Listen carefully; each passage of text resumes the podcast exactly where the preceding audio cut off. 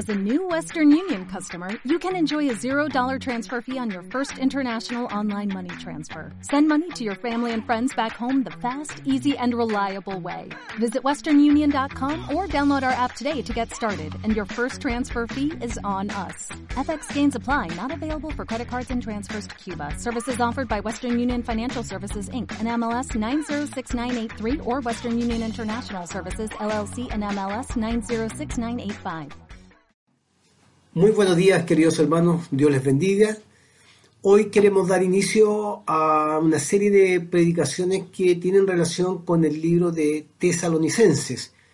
Para comenzar, quisiéramos introducir este tema eh, mirando el libro de los Hechos, capítulo 17, eh, para poder tener un panorama de cómo se inicia eh, de alguna manera la iglesia en Tesalónica. Le invito a tener un momento de oración.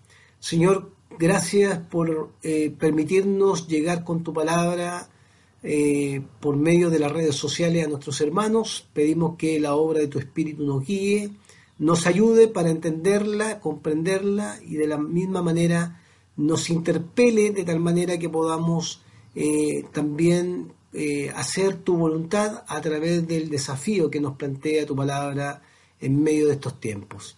Bendice a aquellos que están eh, en sus hogares, alcánzalos con tu paz, que tu gracia nos sostenga en medio también de la realidad que estamos viviendo en nuestra ciudad.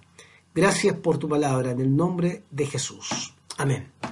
Bueno, eh, capítulo 17, versículo 1 en adelante dice, pasando por Anfípolis y Apolonia, llegaron a Tesalónica, donde había una sinagoga de los judíos.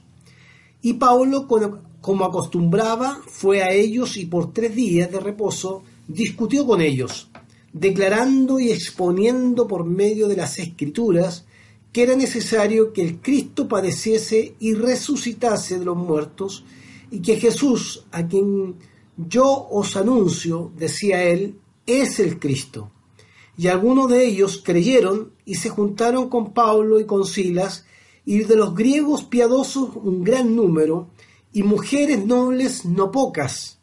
Entonces los judíos, que no creían teniendo celos, tomaron consigo algunos ociosos, hombres malos, y juntando una turba alborotaron la ciudad, y asaltando la casa de Jasón, procuraban sacarlos al pueblo. Pero no hallándolos, trajeron a Jasón y algunos hermanos ante las autoridades de la ciudad, gritando, estos que trastornan el mundo entero también han venido acá, a los cuales Jasón ha recibido. Y todo esto contraviene los decretos del César, diciendo que hay otro rey, Jesús. Y alborotaron al pueblo y a las autoridades de la ciudad oyendo estas cosas. Pero obtenida fianza de Jasón y de los demás, los soltaron. Ese es el contexto de eh, el inicio eh, de la predicación en, la ciudad de Tesalónica. Decir algunas cosas respecto a la ciudad de Tesalónica que son importantes. Primero, era una ciudad estratégica, estratégica perdón, en la provincia de Macedonia. Era una ciudad portuaria. Eh, por ser una ciudad portuaria, su característica dentro del de el, desarrollo comercial era muy importante para Roma, lo que hacía que eh, tuviera un cierto prestigio y por supuesto una cierta libertad que Roma le otorgaba como ciudad. Eh, era una ciudad que creció rápidamente por esta libertad que le daba el imperio, creció rápidamente no solamente en población, porque venían de distintos lugares para poder hacer comercio, sino también eh, creció en riqueza, lo que indica que también en esta llegada de muchas personas, por ser una provincia estratégica, estratégica y también eh, tener la veña del imperio para que se pudiera gobernar libremente, eh, hacía que fuera una ciudad eh, donde llegaran judíos y se establecieran también judíos eh, que no solamente trabajaban en, el área comercial, sino también que instalaban sus eh, lugares de culto, sus lugares de, de encuentro religioso, como era la, la sinagoga. se caracterizaba esta, esta ciudad eh, digo, por la libertad que tenía. Y es interesante porque ya del texto bíblico que, leíamos a partir del, eh, eh, del encuentro de las personas con el apóstol Pablo, encontramos que se distinguen a griegos, ¿cierto? A muchos griegos, pero también se describe a mujeres que, que estaban ahí, mujeres nobles, dice, mujeres nobles y no eran pocas. O sea, eso habla de que eh, la ciudad eh, gozaba de cierta libertad muy distinta a las provincias que estaban a su alrededor. Primero porque eh, las mujeres, por, por, por, lo que entendemos y conocemos de la historia, las mujeres no tenían acceso a las reuniones de hombres, por ejemplo. segundo, no tenían acceso al tema de la educación. Eh, la educación estaba enfocada en, el hombre, era un sistema más patriarcal, por lo tanto es interesante que en el libro de los Hechos se marque que junto con los griegos piadosos que creyeron, también había mujeres nobles.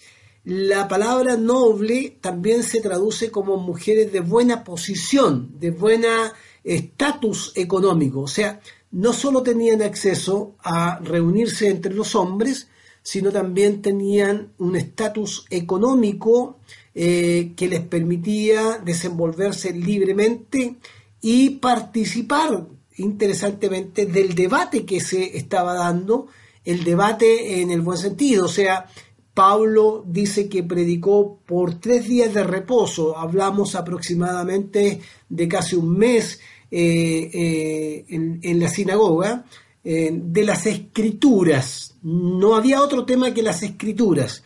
Y en ese diálogo de las escrituras su mensaje estaba centrado eh, en tres cosas fundamentales. Una, que las escrituras eh, muestran cómo Cristo padeció por eh, la humanidad.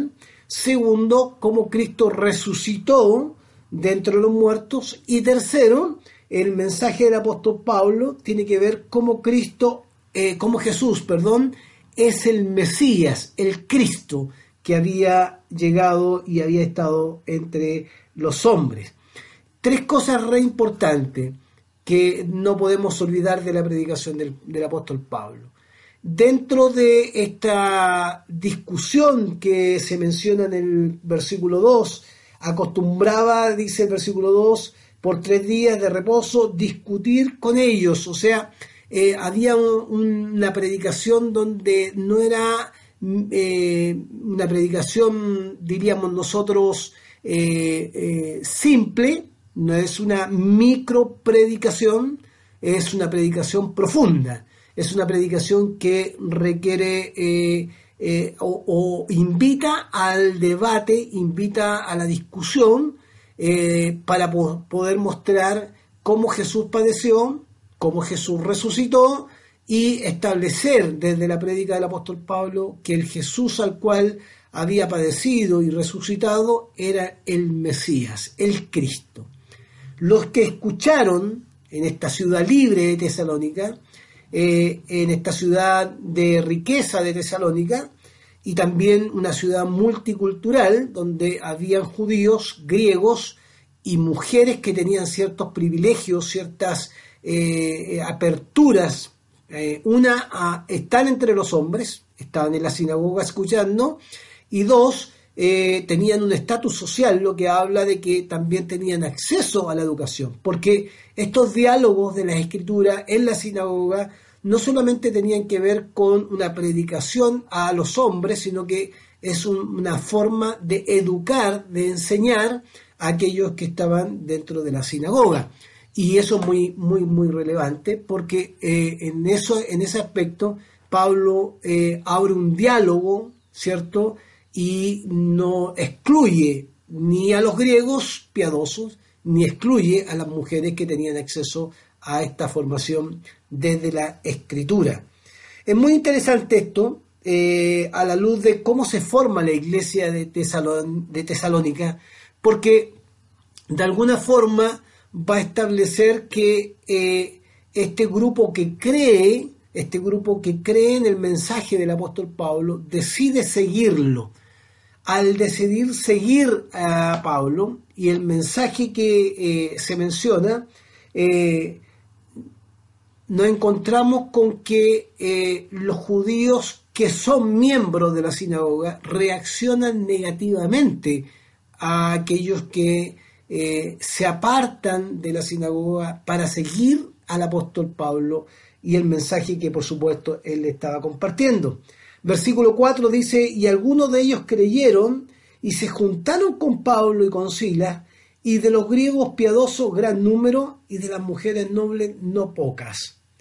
Y agrega, entonces los judíos, versículo 5, que no creían teniendo celos, tomaron consigo algunos ociosos, hombres malos, y juntando una turba, alborotaron la ciudad y asaltando la casa de Jasón, procuraban sacarlos al pueblo.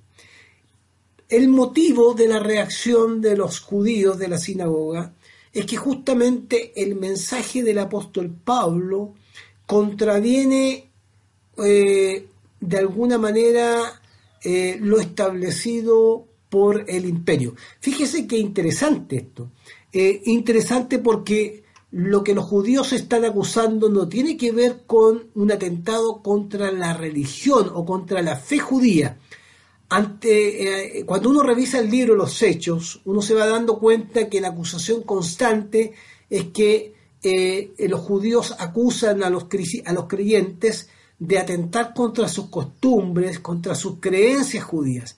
Acá encontramos un cambio ya rotundo que va creciendo en la acusación eh, eh, hacia los cristianos y es que el mensaje que trastorna la ciudad es un mensaje que muestra a un nuevo rey. Por lo tanto, cuando los eh, judíos llevan a los hermanos ante las autoridades en el versículo 7, la acusación es que eh, contravienen los decretos del César. ¿Y cómo lo contravienen? Dicen que hay otro rey, y ese otro rey es Jesús. Esto me parece a mí relevante mencionarlo, porque la acusación ya no es de índole religioso, es de índole político.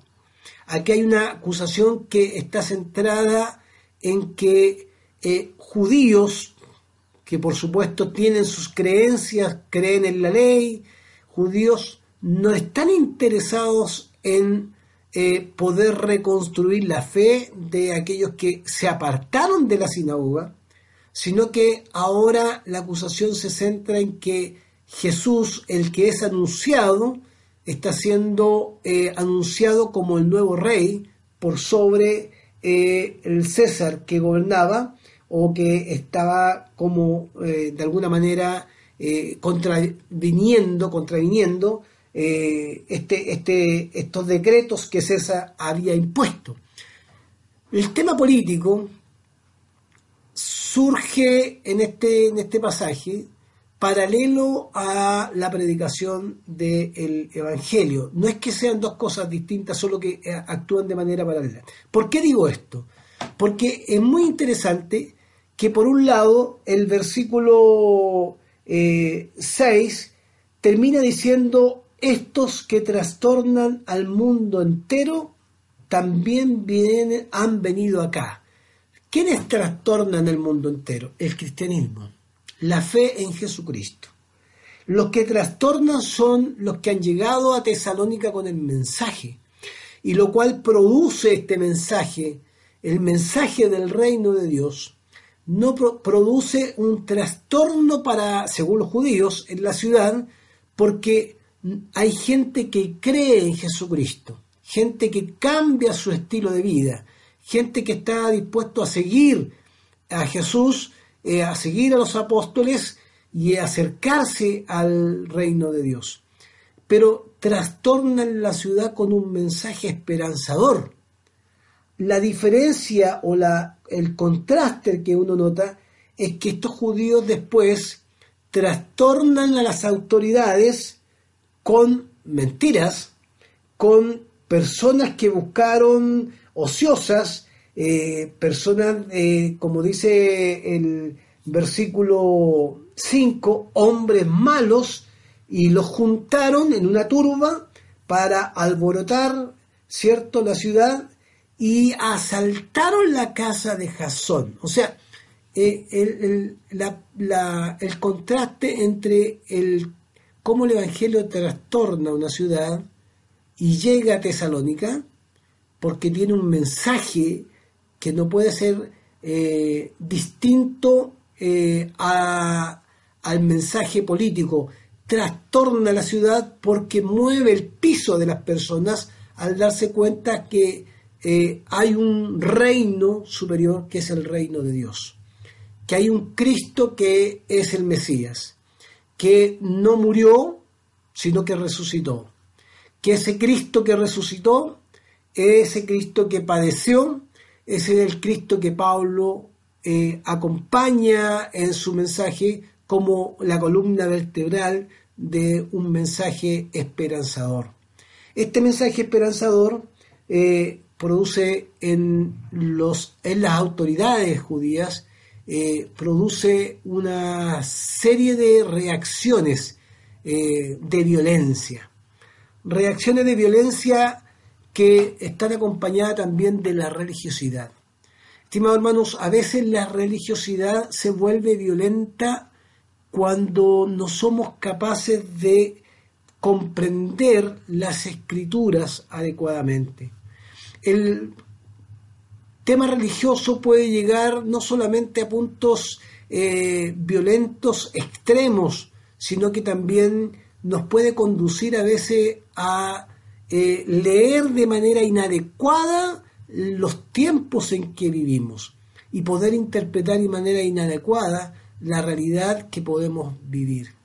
El mensaje de Jesús que trae Pablo es un mensaje claro, Pablo no está, no está hablando ni de César, ni está hablando de eh, la riqueza de la ciudad, no está hablando de la libertad que tiene esta ciudad, sino está aprovechando un espacio, como lo hacía siempre Pablo. Eh, eh, y parte diciendo que Pablo, como acostumbraba cada vez que llegaba a una ciudad, Pablo lo primero que hacía era predicar el Evangelio en la sinagoga, porque entendía que la sinagoga era un centro de convocatoria, no solo de judíos, sino de prosélitos también. Y eso le abría una, puerta ah, social que le permitía llegar con el Evangelio más allá de sus compatriotas judíos. Eh, era algo que el apóstol Pablo acostumbraba, acostumbraba a hacer. Pero si uno se remonta eh, y se hace la pregunta por qué Pablo llega a Tesalónica, tiene que partir diciendo que eh, Pablo en su caminar como, como apóstol no tenía pensado llegar a Tesalónica. El apóstol Pablo tenía pensado llegar a otras ciudades. En el libro de los Hechos capítulo 16 eh, eh, están las razones de por qué Pablo cambia la dirección de su viaje y dice en el versículo 16, verso 6, que atravesaron la región de Frigia y Galacia ya que el Espíritu Santo les había impedido que predicaran la palabra en la provincia de Asia. Cuando llegaron cerca de Misia, intentaron pasar por Bitinia, pero el Espíritu de Jesús no se los permitió. Entonces, pasando de largo por Misia, bajaron a Troas. Durante la noche, Paulo tuvo una visión en la que un hombre de Macedonia, puesto de pie, le rogaba, pasa a Macedonia y ayúdanos.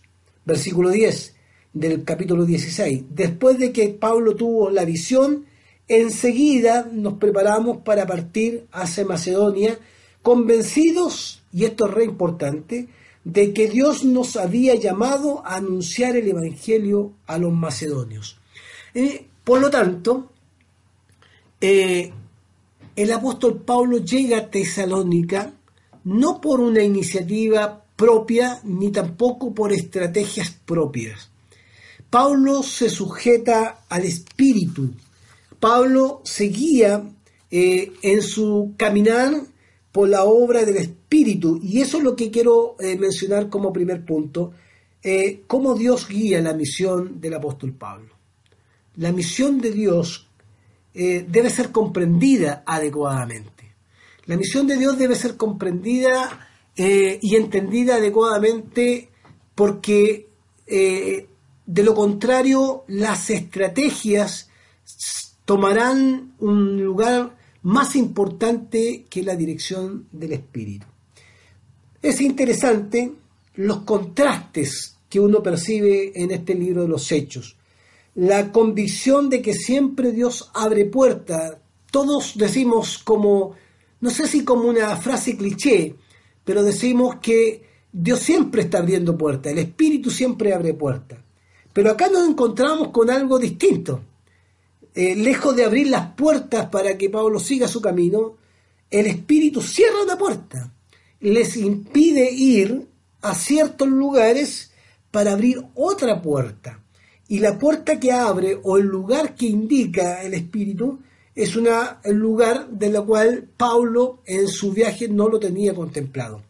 Por lo tanto, cuando se cierra esa puerta, Dios cerrando esa puerta por medio de su Espíritu, abre otra puerta de un llamado que se ve eh, manifestado a través de una visión que tuvo el apóstol Pablo, donde el apóstol Pablo debe cambiar su plan, su camino, debe cambiar de camino y también debe convencer a sus compañeros de misión que Dios está realmente cambiando la dirección de eh, eh, su objetivo de predicación. Para mí esto es muy importante. Esto nos demuestra que muchas veces el Espíritu Santo nos lleva por caminos que son impensados. A veces podemos acostumbrarnos a un modelo de iglesia o a un modelo de misión que se estandariza. Y cuando se estandariza, a veces dejamos de escuchar la voz del Espíritu Santo. A veces dejamos de escuchar lo que Dios quiere.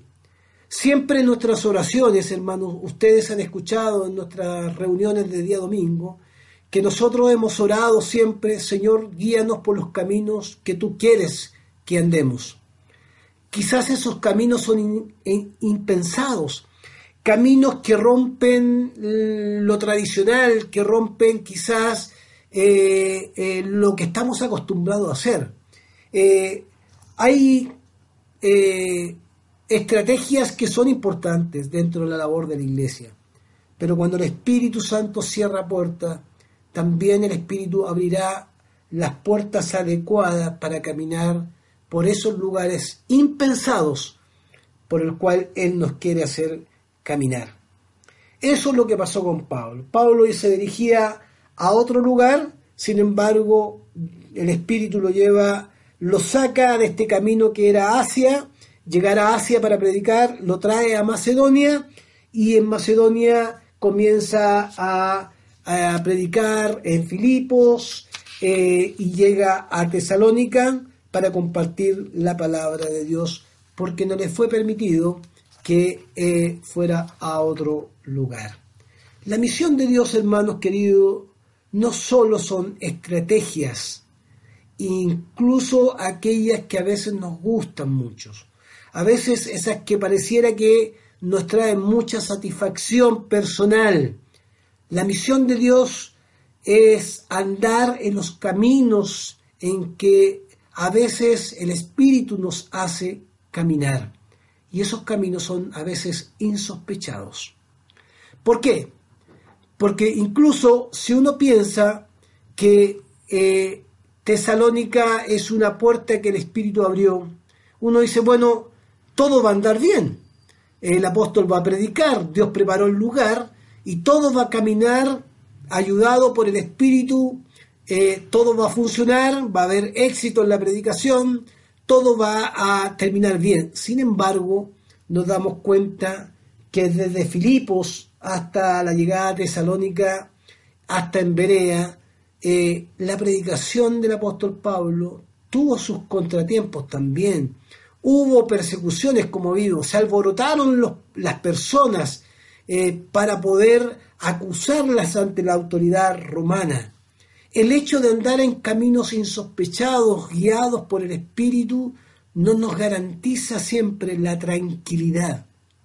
No nos garantiza siempre la tranquilidad. Me refiero que no siempre el hecho de predicar en el lugar que el Espíritu nos ha guiado o al lugar que el Espíritu nos ha llevado, nos va a traer siempre el éxito personal. El Evangelio será comunicado, la palabra del Señor será entregada, pero finalmente los frutos de aquella palabra la tiene que dar el Señor.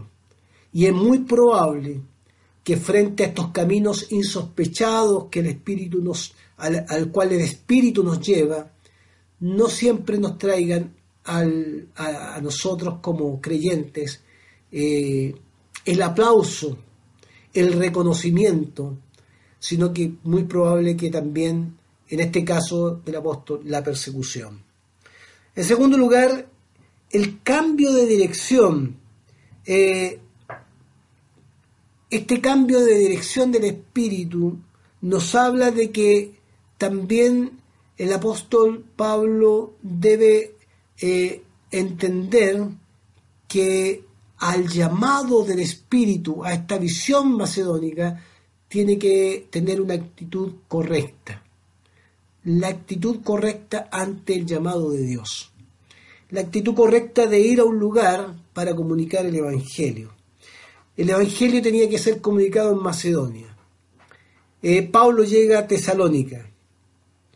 Para poder cambiar de dirección, hermanos queridos, para poder cambiar de rumbo, tenemos que ser obedientes a la palabra de Dios.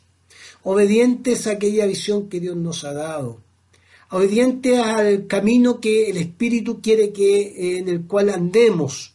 Eh, esto no es fácil, por supuesto, porque a veces nos gustan ciertos caminos, eh, nos gusta abrazar ciertos caminos. Sin embargo, no estamos a veces disponibles a cambiar de rumbo cuando Dios nos dice que quiero que la iglesia camine por acá. Esto, por supuesto, requiere eh, perder el control. Cuando yo cambio de rumbo porque el espíritu me guía, yo cambio el control. Yo pierdo el control, perdón. Pierdo el control de mi propia dirección. Por eso el apóstol Pablo puede decirlo con tanta libertad. Ya no vivo yo, Cristo vive en mí. Esa frase eh, se repite en distintas cartas del apóstol Pablo. Yo estoy preso en Cristo. O sea, eh, yo soy siervo de Cristo, esclavo del Señor. ¿ah? Al decir ya no vivo yo, Cristo vive en mí, significa que Pablo siente que el gobierno de su vida, quien lleva el timón de su vida, es el Espíritu de Dios. Por lo tanto, cuando hablamos del cambio de dirección, hablamos de perder el control de nuestras vidas para que nuestra vida sea guiada por el camino que Dios quiere que andemos. Lo mismo no pasa como iglesia y congregación. Dios nos ha hecho pasar eh, o vivir la experiencia de ir por caminos que son insospechados. Hay caminos que Dios irá abriendo para que la iglesia camine en dirección al lugar que Dios quiere puede ser que esos caminos provoquen la incomodidad en nuestra vida, la intranquilidad, o nos saquen del área de confort. Pero lo que espera el Señor de, nuestra, eh, de nuestras acciones frente a este llamado es obediencia. Y la obediencia no siempre va acompañada, mis hermanos, de el reconocimiento público, no va acompañado del reconocimiento doctrinal, no va acompañado del aplauso de las personas, a veces también va acompañado de, eh, eh, en este caso, de la persecución que vivieron los creyentes, en el caso nuestro podría ser de la incomprensión de muchas personas que estén alrededor nuestro, eh, pero que de alguna manera eh, frente a la obediencia que debemos tener a Dios, también nos encontraremos con cierto grado de eh, oposición cuando el Espíritu nos lleva por donde quiere que andemos. Hoy vemos, hermanos, y esto es como un comentario aparte, hoy vemos un mundo evangélico que se ha convertido en compradores de visiones. Un programa sale acá y tiene éxito, vamos como evangélicos y lo compramos. Vamos y lo traemos. No nos interesan los principios, no nos interesa que predican, nos interesa el éxito que puede tener el programa. Nos interesa el éxito que puede tener eh, cierta estrategia. Nos interesa eh, eh, lo, lo visible o lo cautivador que puede ser esa estrategia. Sin embargo, debemos reflexionar en torno a esto. Nosotros como iglesia no podemos convertirnos en compradores de visiones, porque las visiones son también particulares. Lo que pasa acá en, nuestra iglesia no es lo mismo que pasa en la iglesia en Ecuador, ni en Perú, ni en Colombia, ni en Estados Unidos, ni en otras regiones del país. Dios ha entregado habilidades y dones a cada iglesia y una visión en cada iglesia de acuerdo a su contexto. Pablo es guiado a un contexto donde tiene que comunicar, eh, guiado por el Espíritu, la palabra del Señor. Cristo ha padecido, Cristo ha resucitado, y Jesús, el que ha padecido y ha resucitado, es el Mesías. Ese mensaje era necesario en Tesalónica.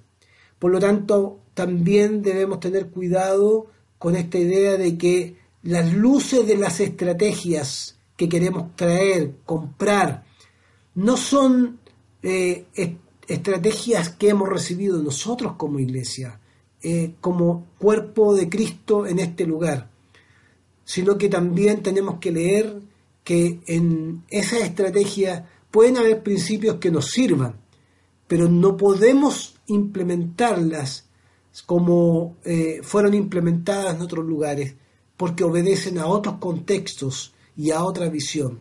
Dios nos entregará a nosotros, por medio de su Espíritu, la visión que Él desee para alcanzar a las personas de nuestra ciudad con el amor de Jesucristo. El capítulo 17 que hemos leído es una, eh, es un, una forma eh, eh, que,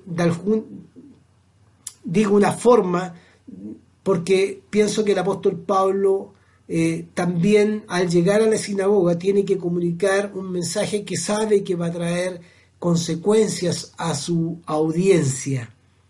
Consecuencias porque los judíos no están dispuestos a escuchar. Sin embargo, el relato nos dice que habían algunos que creyeron, entre ellos seguramente judíos, pero se menciona que eran los griegos piadosos, que eran prosélitos los que creyeron, y mujeres nobles. Estas mujeres nobles tenían acceso a la educación lo que era impensado en el imperio, pero por la libertad de la ciudad, estas mujeres tenían acceso a la, educación y tenían acceso a reunirse con los hombres. Por lo tanto, intelectualmente estas mujeres participaron de la discusión, escucharon y entendieron el mensaje, creyeron en el mensaje junto con los griegos y siguieron a a Pablo y a Silas y a su equipo eh, eh, por causa de esta predicación. Yo estuve buscando lo que significaba estas mujeres nobles. Se habla de mujeres que se están sobre un estatus social, se levantan por sobre algo. O sea, son mujeres que tienen cierta libertad. Eh, tienen libertad para reunirse en cualquier lugar, tienen libertad para dialogar en cualquier lugar, y tener libertad para educarse, porque la sinagoga no solo era un centro religioso, sino también era un centro de educación. Y además era un centro donde también se hacían los negocios. ¿ah? Se juntaban, conversaban y también hacían negocios, porque la sinagoga era un, un lugar social donde se convocaba para estudiar o leer la Torá, pero también para poder realizar eh, eh, negocios eh, entre judíos y otras personas. ¿Qué es importante destacar acá? Que Pablo no parte de su experiencia sola personal, no parte de un tema que es ajeno a la escritura, sino que su mensaje está centrado en la escritura misma. Por, por, eso dice el versículo 2, Pablo, como acostumbraba, fue a ellos y por tres días de reposo, tres días de reposo, tres sábados seguidos, es probablemente un mes, eh, discutió con ellos, declarando y exponiendo por medio de las escrituras.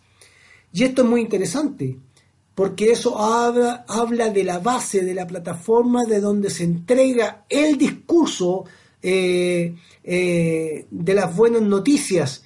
El discurso de las buenas noticias de salvación no parten de eh, una ideología, no parten de una denominación, no parten de una doctrina, no parten de de un manual de evangelismo, parten de, las escrituras. Pablo discute desde las escrituras en el día de reposo. Este tiempo que dedica el apóstol Pablo es a profundizar en las escrituras para sostener este pilar de que, Jesús es, eh, padeció, que Jesús resucitó y que Jesús eh, es el Cristo. Muy interesante esto, muy interesante para nosotros, porque no podemos partir desde otro lado que no sea la escritura. Profundizar en las escrituras nos permiten a nosotros entender adecuadamente el mensaje de la palabra de Dios. De lo contrario, se va a producir lo que hemos escuchado en predicaciones anteriores en, Efesios capítulo 4, versículo 14, dice, así ya no seremos niños, zarandeados por las olas y llevados de aquí para allá por todo viento de enseñanza y por la astucia y los artificios de quienes emplean con artimañas engañosas. Profundizar en las escrituras o partir nuestro mensaje profundizándolo desde las escrituras va a impedir que nuestros oyentes, aquellos que nos escuchan, sean llevados como niños, zarandeados de un lugar para otro, como olas, llevados de aquí para allá. Todo lo contrario, en la medida que son enseñados con profundidad en la palabra de Dios, sabrán defender lo que corresponde ante aquellas eh, eh, artimañas y enseñanzas que puedan desviarnos de la palabra del Señor. Y esto nos habla, hermanos queridos, de que una iglesia no se puede fundar. Y como estamos hablando de que tendremos nuestra, eh, en estos meses la predicación del libro de Tesalonicenses, una iglesia como Tesalónica no puede ser fundada sobre la arena. Se puede construir una iglesia en la arena y una iglesia en la roca, pero una iglesia en la arena tiene la gran posibilidad que a la primera lucha, a la, a la primera lluvia o a la primera eh, situación de conflicto termine derribada, termine en el suelo. Las iglesias no pueden construirse sobre la base de un mensaje que no esté fundamentado en las escrituras. Tesalónica y el apóstol Pablo lo sabía muy bien, que si no se entendía el mensaje desde las escrituras mismas, era una iglesia que por supuesto tendría una vida limitada, una vida corta. Hermanos, respecto a esto, y, ya para ir terminando, eh, Tesalónica nos enseña algo, o el libro los Hechos nos enseña algo con respecto a la fundación de la iglesia en Tesalónica. Las iglesias no pueden ser fundadas sobre eh, sistemas religiosos que impidan que las personas puedan crecer en la palabra del Señor. Los fundamentos de la palabra del Señor, los fundamentos de la palabra del Señor van a permitir que una iglesia se consolide. Hoy día hemos estado muy desafiados a abrir obras, abrir obras, abrir obras.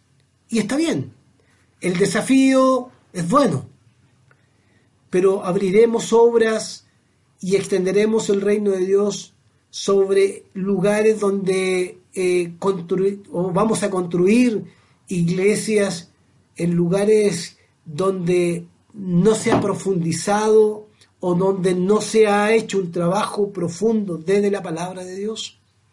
¿Construiremos iglesias sobre la arena o construiremos iglesias sobre la roca? La palabra del Señor nos desafía como resultado de esta predicación de que para fundar una iglesia como el apóstol Pablo la fundó en Tesalónica, un grupo de creyentes creyó, y luego vamos a entenderlo cuando revisemos el capítulo 1, fueron perseguidos y a pesar de su persecución, ellos se mantuvieron firmes en la fe fueron testimonio visible de que la predicación desde las escrituras tuvo un efecto espiritual en las personas. Este es el resultado final. Algunos creyeron, judíos, griegos, piadosos, mujeres nobles. Así se forma la iglesia en Tesalónica. Mujeres que tuvieron la libertad, hombres piadosos como los griegos, que tuvieron también la libertad de de ser parte del reino de Dios. Esta sociedad con la cual se construye la iglesia en Tesalónica eh, deja de ser parte de la sinagoga para unirse ahora a la iglesia de Cristo. Cuando hablamos de eh, ser parte, no hablamos de proselitismos, ni ser parte de un lugar determinado hablamos de que el alejarse o acompañar a los apóstoles es porque la palabra de Dios tuvo tal efecto que no da lo mismo, no da lo mismo, hermanos queridos, escuchar la palabra de Dios en un lugar donde la religión es más importante y el proselitismo es más importante que en un lugar donde la palabra, las escrituras, se abren para que esta palabra sea importante no solo para un grupo de personas, no solo para la élite, sino para toda persona, toda clase social. La palabra de Dios no está cerrada. No está cerrada solo para hombres, para un modelo patriarcal. No está cerrada solo para mujeres. Está abierta para la sociedad. Está abierta para el ser humano. Y en esa apertura cuando se entiende con profundidad la palabra de Dios, la palabra de Dios, y esa palabra tiene efecto en la vida de las personas, esa palabra de Dios no va a distinguir en la hermandad clase social, hombre y mujer. Todos seremos parte del reino de Dios. Así se establece la iglesia en Tesalónica. Los primeros fueron los griegos piadosos, algunos judíos seguramente, y mujeres nobles, no pocas, con acceso a la sinagoga, con acceso a la educación. La palabra del Señor transforma vidas, no importa la clase social y no importa del lugar de donde vengan, la palabra de Dios abre caminos. Y este camino que se abre para este grupo de personas no es un camino que eligió el apóstol Pablo, es un camino guiado por el Espíritu, porque el Espíritu nos hace o nos lleva por lugares insospechados, a veces en contra de nuestra propia voluntad, porque a veces perdemos el control de nuestra vida para que pueda gobernar Él. Me recuerdo las palabras de Juan el Bautista, Señor, es necesario que yo mengüe para que tú puedas crecer. Seguramente la iglesia de Tesalónica recibió este mensaje, los hermanos empezaron a congregar, se formó la comunidad en una región donde la prosperidad era importante, la llegada de muchas personas era importante, pero también donde el ámbito moral, donde el ámbito espiritual estaba en decadencia. Ahí, en ese lugar, fue llevado el apóstol Pablo para predicar el Evangelio. Que Dios los bendiga y espero que esta reflexión pueda ser útil para nuestras vidas. Oremos al Señor. Gracias te damos, Señor, en el nombre de Jesús, por tu palabra. Y enséñanos a escuchar tu voz y a caminar por los caminos que tú quieras que andemos, Señor. Pero también, como iglesia, ayúdanos a entender que tu palabra es importante a la hora de poder fundar una iglesia, una comunidad. No podemos fundar sobre la arena, tenemos que fundar una iglesia sobre la roca, sólida en la palabra, profunda en la palabra, para que podamos, Señor, comunicar a otros un evangelio, Señor, sano, liberador y un evangelio que abra las puertas a todas las personas. Te lo pedimos en el nombre de Jesús. Amén.